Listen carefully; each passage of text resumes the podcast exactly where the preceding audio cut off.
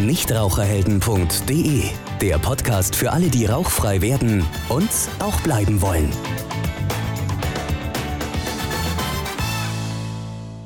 Hallo und herzlich willkommen zu einer weiteren Ausgabe unseres Nichtraucherhelden Podcasts.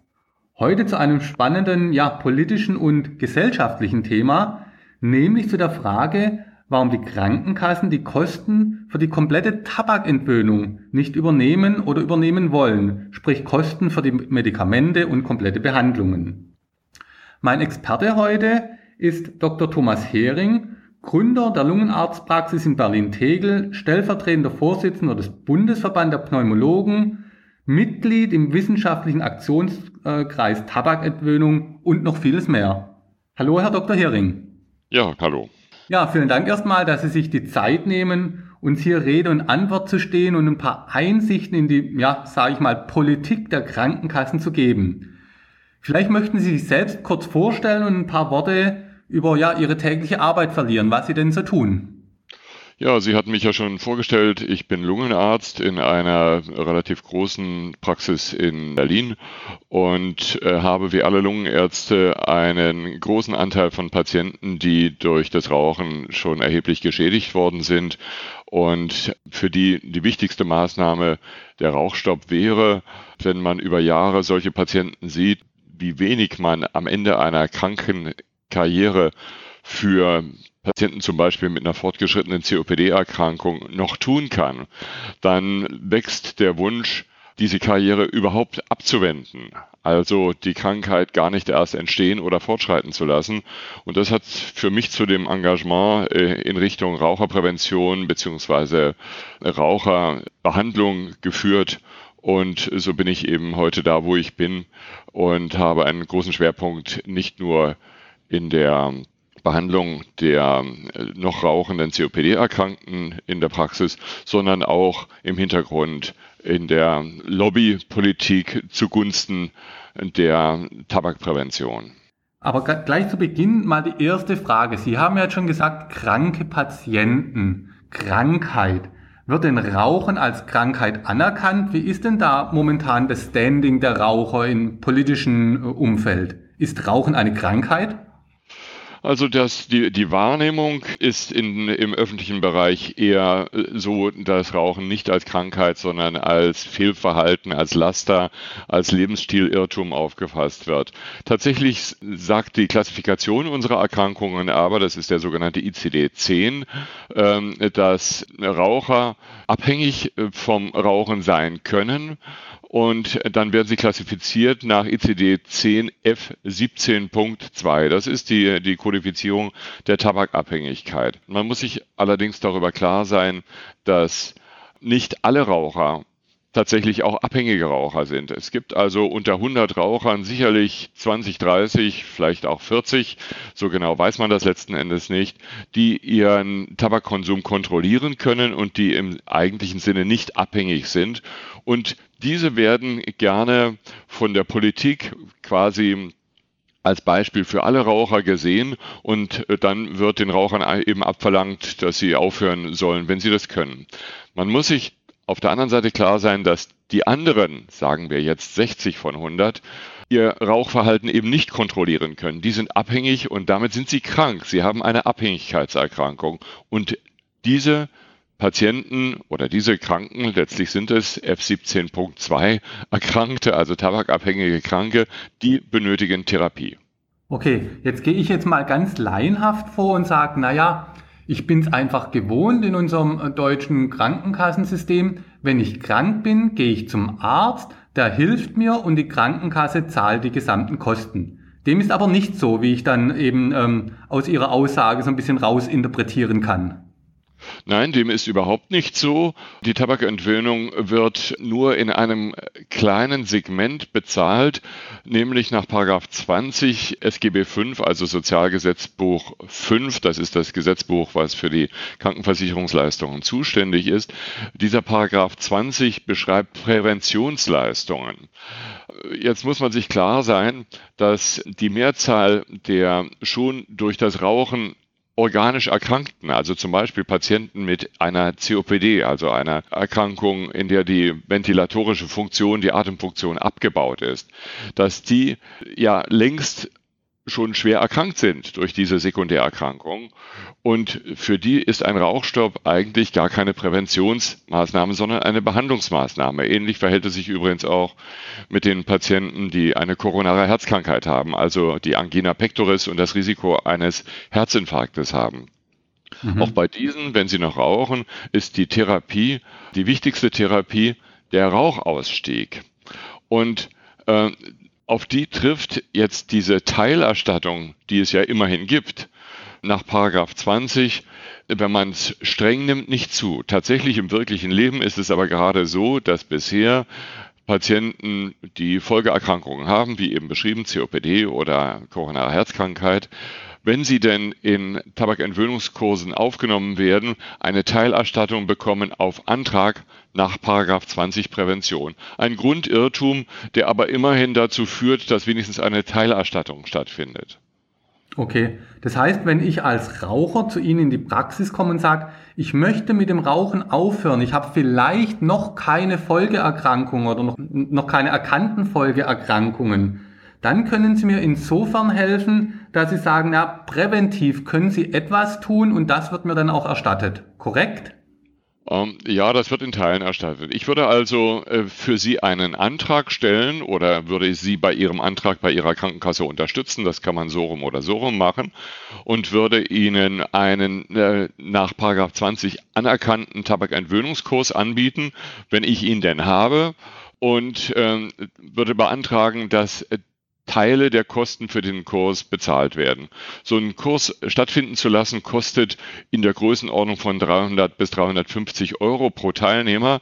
Und die Krankenkassen sind bisher in unterschiedlicher Höhe bereit, sich an diesen Kosten zu beteiligen. Das heißt, sie bekommen dann im unglücklichen Fall 75, vielleicht auch mal 100 Euro und wenn es gut läuft, auch mal 150 oder 170 Euro. Aber in der Regel nicht den gesamten Betrag. Das heißt, allein dieser Kursus, der ja noch nicht die unterstützende Medikation beinhaltet, wird Ihnen auf Antrag in Teilen erstattet. Das heißt also, dieser reine Kurs, sei es jetzt Präsenzkurse, Online-Kurse oder andere Kurse, die werden zum Teil erstattet. Sie haben jetzt aber auch noch ein wichtiges Stichwort genannt, Medikamente. Denn oftmals macht es ja auch Sinn, zusätzlich zu so einem Präventionskurs auch noch eine medikamentöse Unterstützung zu bieten, weil da einfach die Erfolgschancen, dass man den Rauchstopp dann auch schafft, größer sind. Und diese Medikamente werden überhaupt nicht oder teilweise erstattet. Ja, das ist tatsächlich so. Die Medikamente tragen in der Regel ganz beträchtlich zu dem langfristigen Erfolg äh, der Entwöhnung äh, bei. Wir messen diesen Erfolg standardmäßig immer als Abstinenz nach zwölf Monaten. Und da wissen wir, dass Teilnehmer, die eine Kursteilnahme haben plus eine medikamentöse Anwendung, eine höhere Chance haben, nach zwölf Monaten noch abstinent zu sein.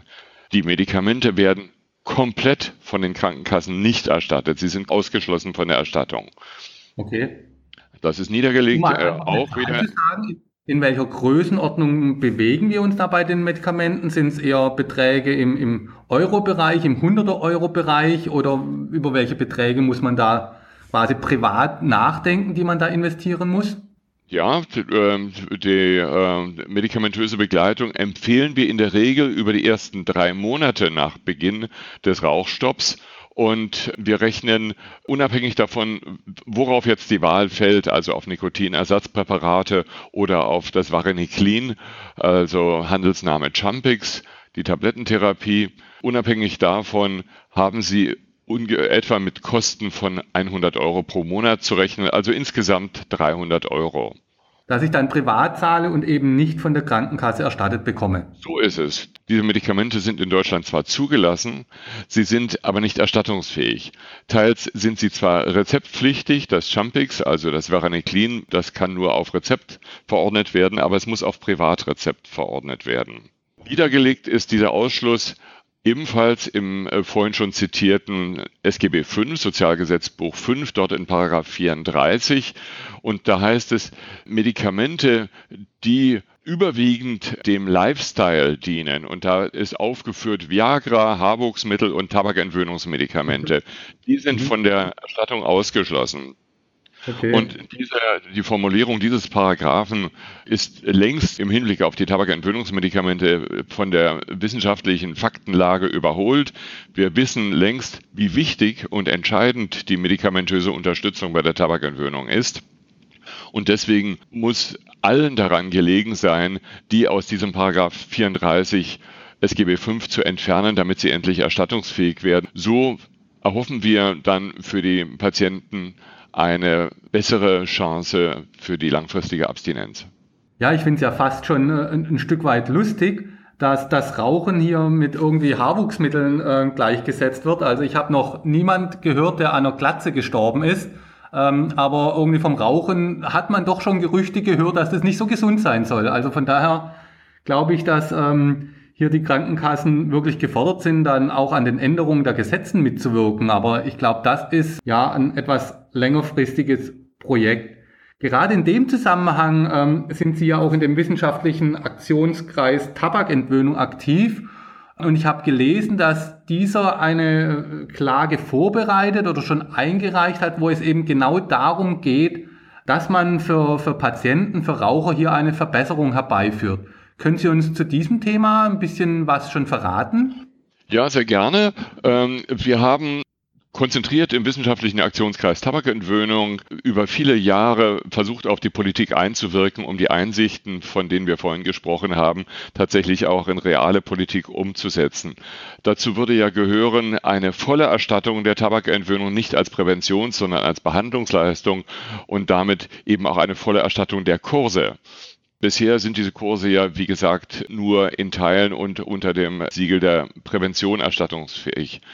Übrigens an dieser Stelle eine kleine Fußnote für Patienten mit COPD wird ab dem kommenden Jahr, soweit sie im Disease Management Programm COPD eingeschrieben sind, sogenannte DMP-COPD, die verhaltenstherapeutische Gruppentherapie voraussichtlich erstattungsfähig sein.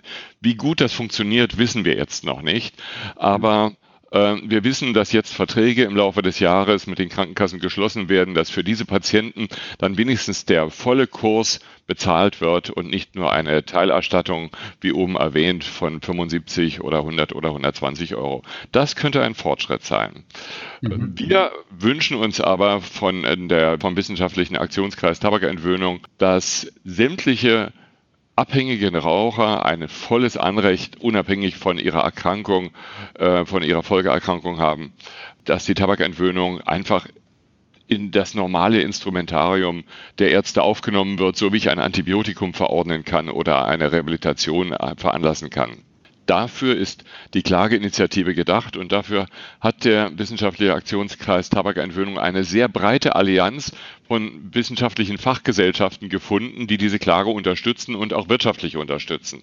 Wir haben also ein Budget eingesammelt, mit dem wir ein extrem gut begründetes wissenschaftliches, verfassungsrechtliches Gutachten erstellen lassen von Frau Professor Brosius Gersdorf aus Hannover, das sich im Wesentlichen auf die Argumente gründet, dass eine Gleichsetzung der Tabakabhängigkeit mit der Alkoholabhängigkeit geschaffen werden muss. Die Alkoholabhängigkeit wird zu weit höheren Kosten vollständig bezahlt.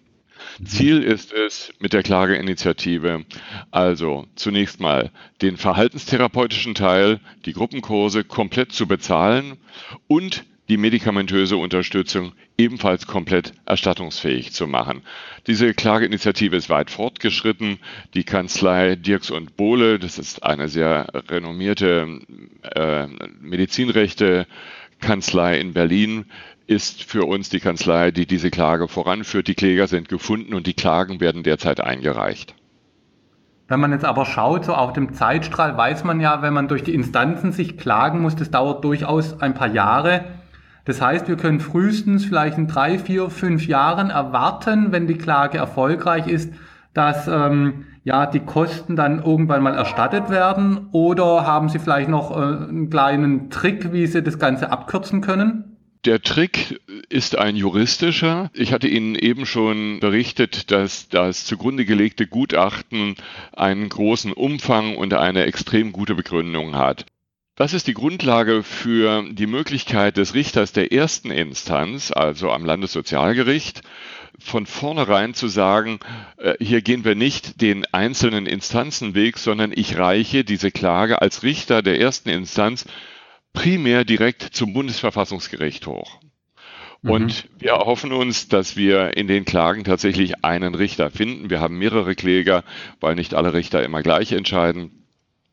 Und wir hoffen uns, erhoffen uns, dass einer der Richter tatsächlich sich für diesen Weg entscheidet. Der ist schon sehr naheliegend, sodass das Verfahren abgekürzt werden kann und wir innerhalb doch deutlich wenigerer Jahre Größenordnung eher ein, zwei, allenfalls drei Jahre zu einem Richterspruch kommen.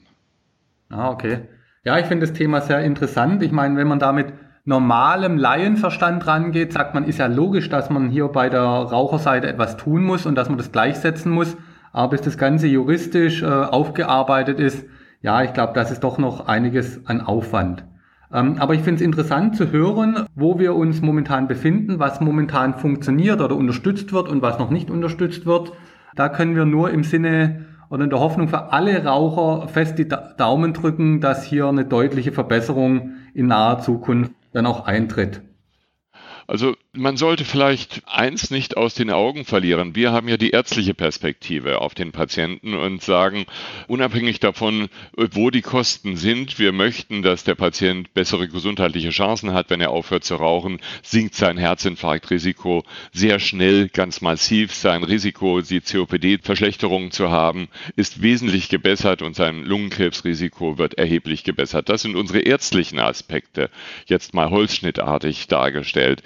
Wenn ich die mhm. Perspektive der Krankenkasse nehme, dann kann ich tatsächlich gewinnen. Wir haben eine, eine Modellkalkulation gemacht, bei der wir errechnet haben, was die Kosten der Tabakentwöhnung für die Krankenkassen sind. Die hatte ich Ihnen vorhin dargelegt, ungefähr 300 bis 350 Euro für einen verhaltenstherapeutischen Kurs und nochmal ungefähr 300 Euro für die Medikation. Das wären die Kosten.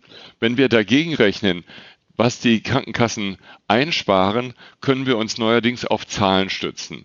Wir haben eine Auswertung einer vergleichenden Untersuchung von Fallkosten von rauchenden Versicherten gegenüber nichtrauchenden Versicherten. Und die nichtrauchenden Versicherten sind um 30 Prozent kostengünstiger für die, in dem Fall die AOK in Bremen. Dort ist die Untersuchung gemacht worden.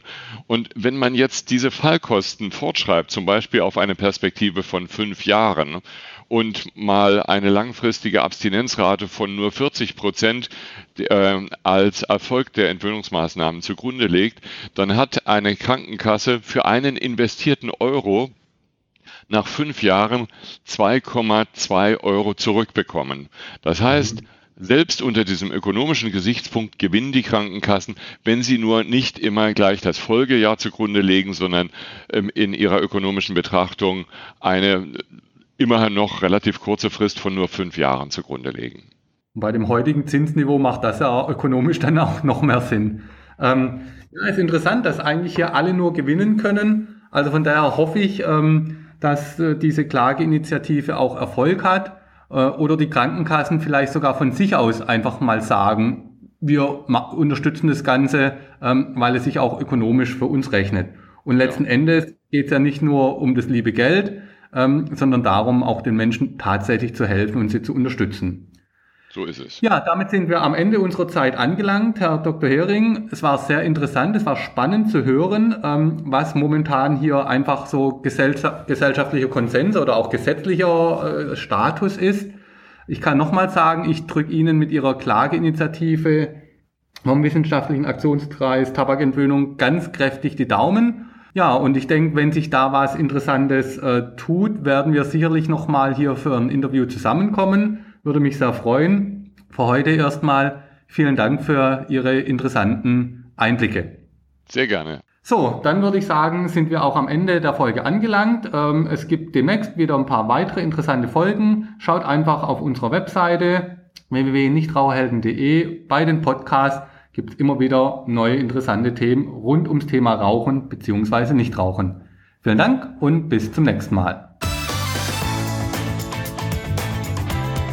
Nichtraucherhelden.de Der Podcast für alle, die rauchfrei werden und auch bleiben wollen.